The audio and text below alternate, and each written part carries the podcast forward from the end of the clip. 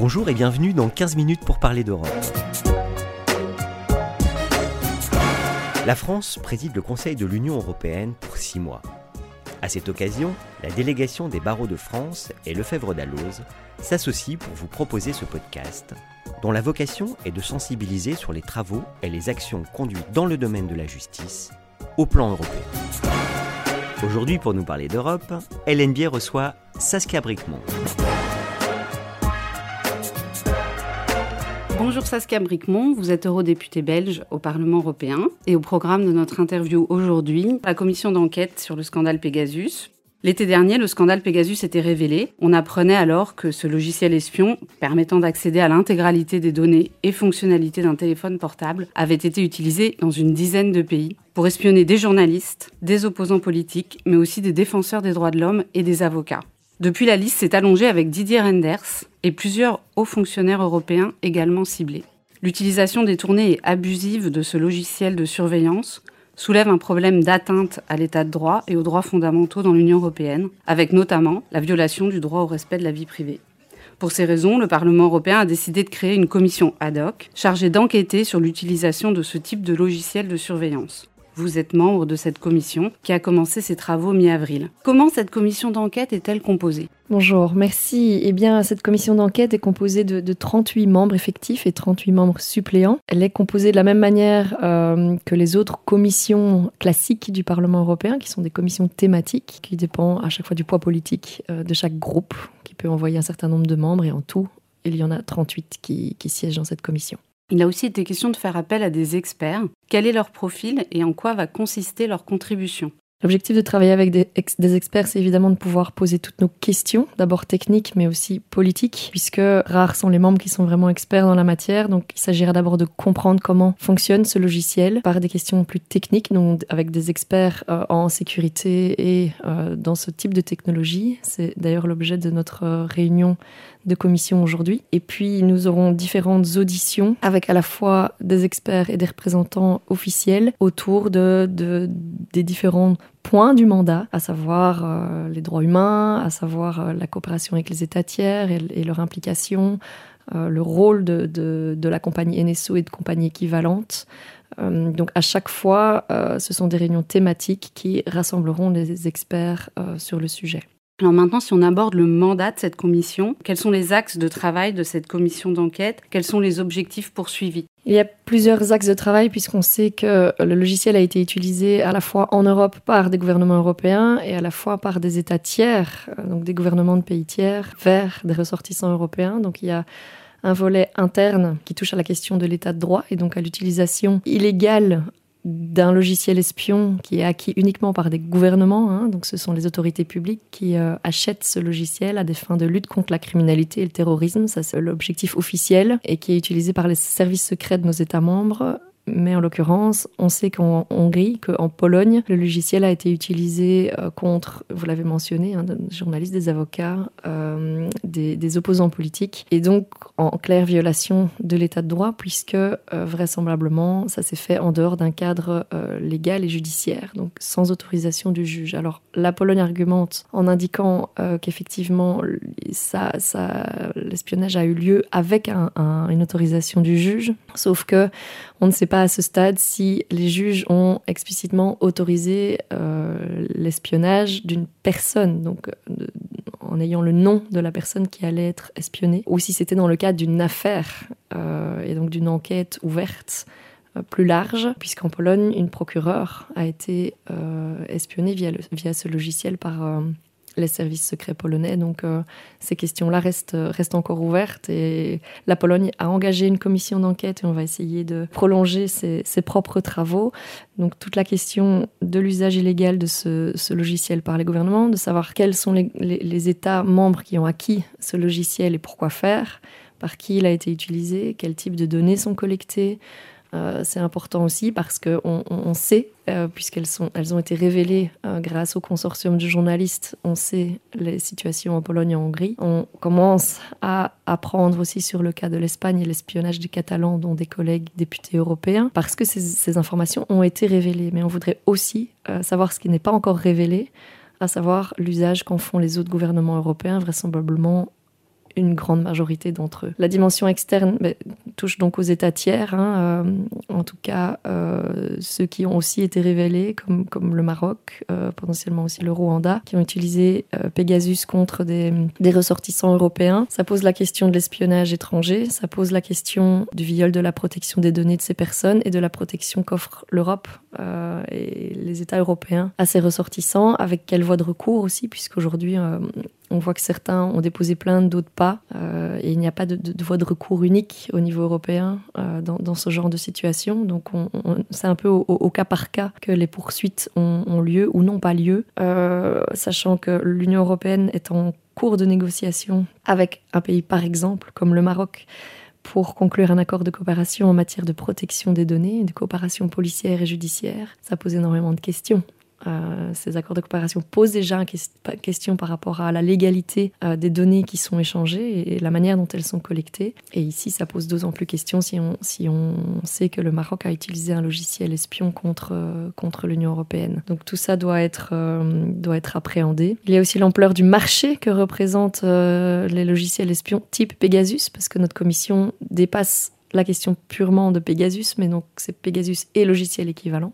Et donc on va creuser aussi sur ce que représente ce marché, ses ramifications, sachant que l'acquisition du logiciel sont plusieurs millions d'euros, puis chaque utilisation représente aussi plusieurs milliers d'euros. Donc chaque personne espionnée, c'est des milliers d'euros dépensés. La transparence qui existe autour de l'argent dépensé à de l'espionnage illégal est importante selon nous aussi. Et enfin, une autre dimension est celle de, l'intégrité, la sécurité de nos territoires et, de, et de, notamment des institutions européennes, puisque les institutions européennes ont été ciblées aussi. Donc c'est une autre dimension de la, de la commission d'enquête. Hein. Vous avez mentionné le commissaire Renders, il y a d'autres services de la commission qui auraient été ciblés, le Parlement européen via des députés européens, euh, des parlements nationaux aussi et le Conseil, étant donné que deux chefs d'État en tout cas ont été espionnés et que euh, le président du Conseil, euh, Charles Michel, fait également partie des, victimes. Donc euh, tout ça fait partie des dimensions qu'on doit couvrir. Donc c'est assez vaste. Et je pense que au fur et à mesure où on, avance et on enquête, il y a d'autres portes qui vont s'ouvrir. Donc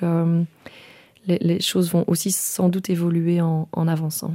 Vous faisiez référence au fait que plusieurs enquêtes ont été ouvertes au niveau national dans différents pays. On peut se poser la question de savoir quels sont les pouvoirs de la commission créée par le Parlement européen d'un point de vue opérationnel. Comment allez-vous procéder pour mener à bien cette enquête? Quels sont les pouvoirs dévolus à la commission pour enquêter?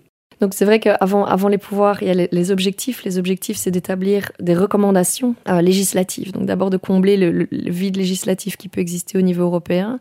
Mon groupe pousse à une interdiction de ce type de logiciel, euh, sachant que à ce stade, les autres groupes sont plutôt en faveur d'une régulation. Donc il faut voir quel cadre on peut mettre.